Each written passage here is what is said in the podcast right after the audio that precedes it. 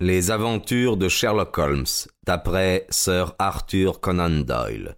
L'entrepreneur de Norwood.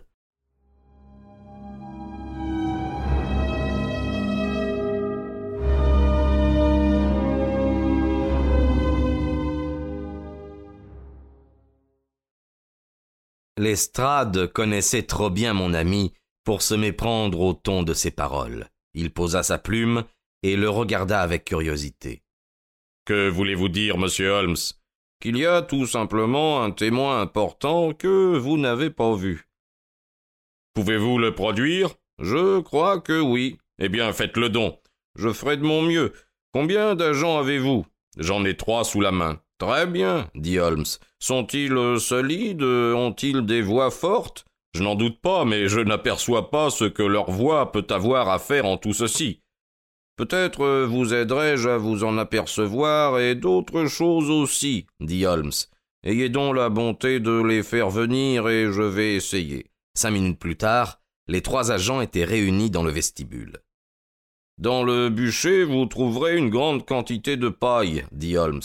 Veuillez aller m'en chercher deux bottes. Elles feront apparaître le témoin que nous attendons. Je vous remercie. Vous avez bien quelques allumettes dans votre poche, Watson.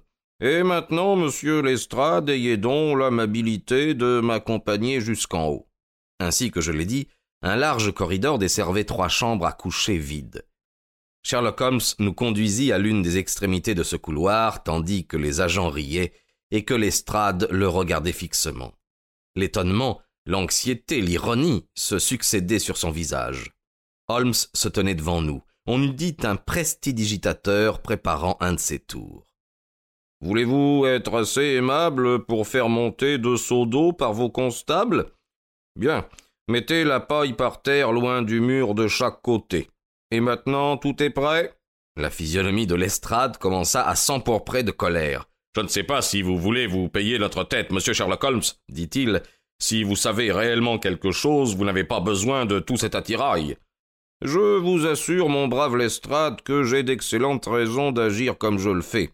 Vous vous rappelez peut-être qu'il y a quelques heures à peine, vous vous moquiez de moi quand le soleil était de votre côté. Eh bien, il ne faut pas m'en vouloir si maintenant je vous traite en grande pompe et cérémonie. Ouvrez la fenêtre, je vous prie, Watson, et enflammez la paille. C'est ce que je fis. Chassé par le courant d'air, une spirale de fumée grise s'éleva dans le corridor, tandis que la paille sèche flambait en pétillant. Nous allons voir maintenant si nous pouvons vous trouver votre témoin, Lestrade. Veuillez vous joindre à moi en criant au feu. Allons. Un, deux, trois. Au feu. criâmes-nous. Merci. Encore une fois, je vous prie. Au feu. Une dernière fois, messieurs, et, et tous ensemble. Au feu. Le cri dut être entendu dans tout Norwood. Il cessait à peine qu'un spectacle extraordinaire se produisit.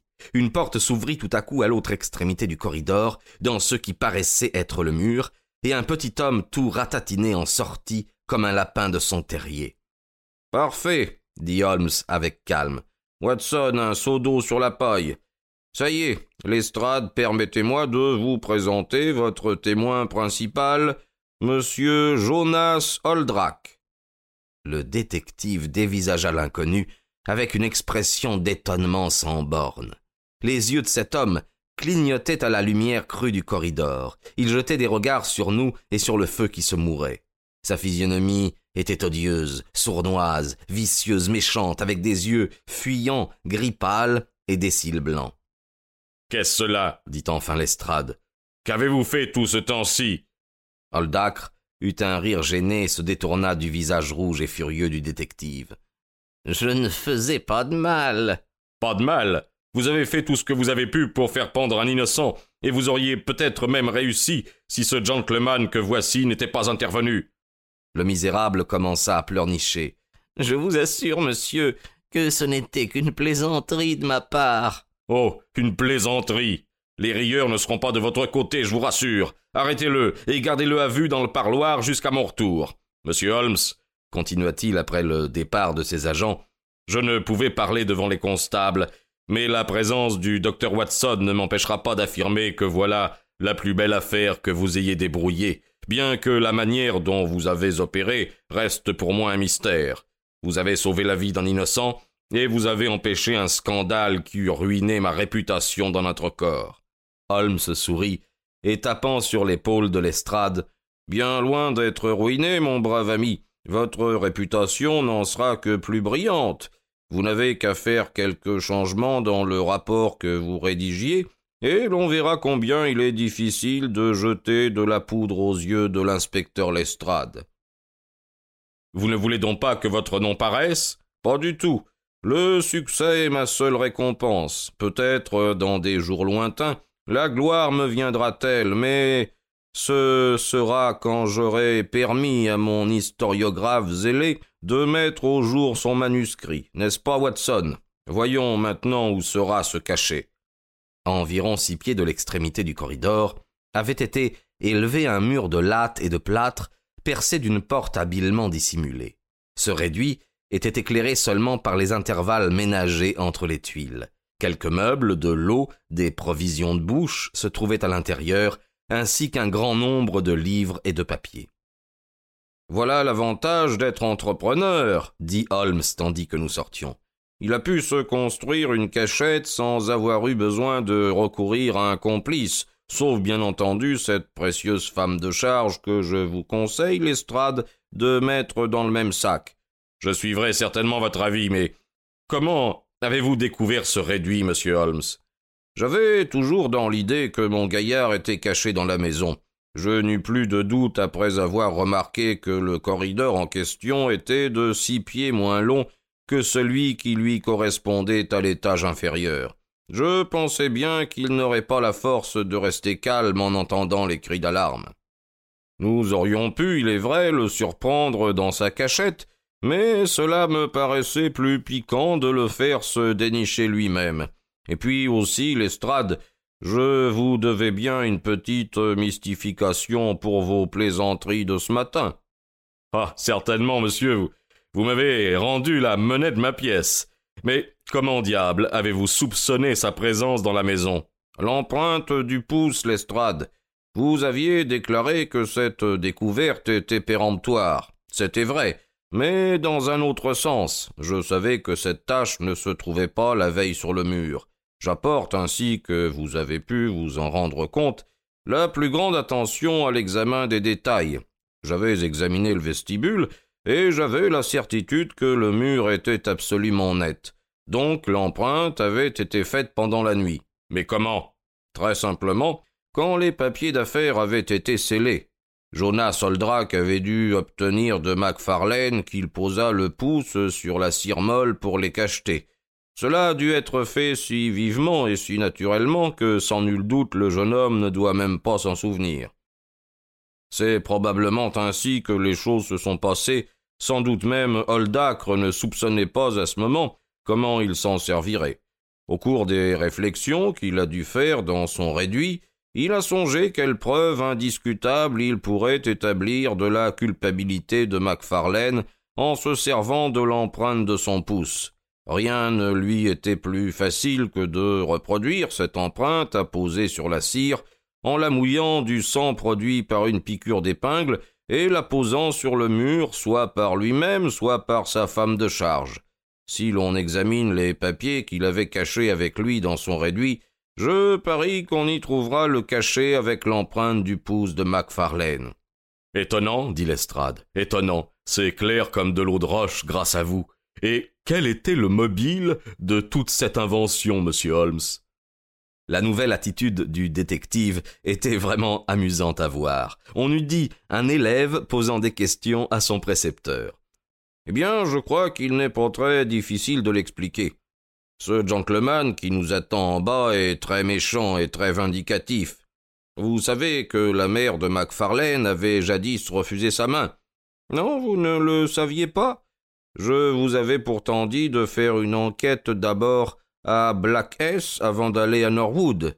Cette injure qui lui tenait si fort au cœur s'est incrustée dans son cerveau méchant et intrigant, et toute sa vie s'est passée à chercher un moyen de vengeance sans l'avoir trouvé jusqu'à ce moment. Au cours de ces deux dernières années, ses affaires ont périclité, car il spéculait secrètement je crois, et il se trouve actuellement dans une mauvaise passe. Il a formé le dessein d'escroquer ses créanciers, et dans ce but, il a souscrit des valeurs importantes au profit d'un certain Cornelius qui, j'imagine, n'est autre que lui-même sous un autre nom.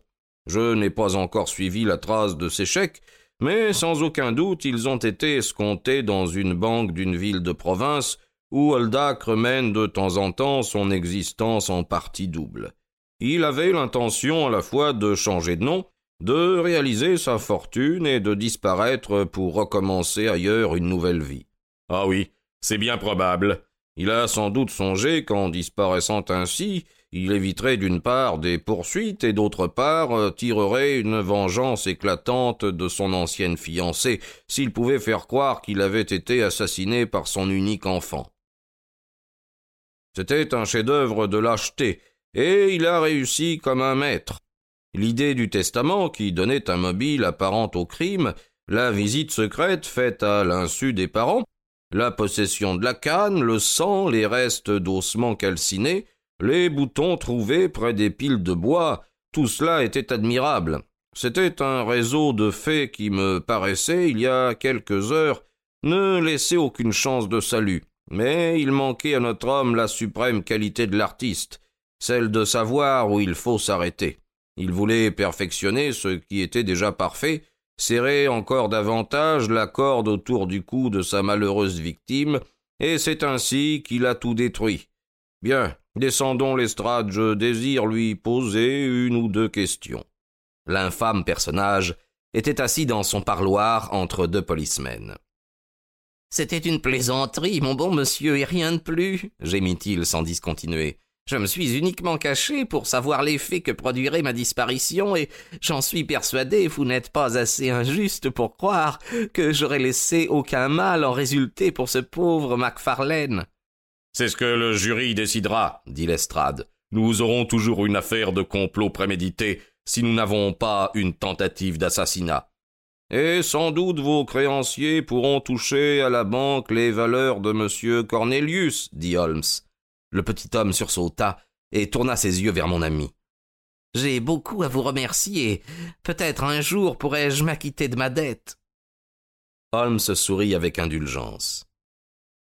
Je crois que votre temps sera très bien employé pendant quelques années, dit-il. À propos, qu'avez-vous donc mis sous le tas de bois en su de votre vieux pantalon? Un chien crevé, des lapins ou quoi? Vous ne voulez pas me le dire Vraiment, ça c'est pas gentil. Sans doute un couple de lapins ont suffi pour fournir le sang et les débris d'eau nécessaires. Si jamais vous faites un compte-rendu de l'affaire Watson, vous pourrez opter pour les lapins.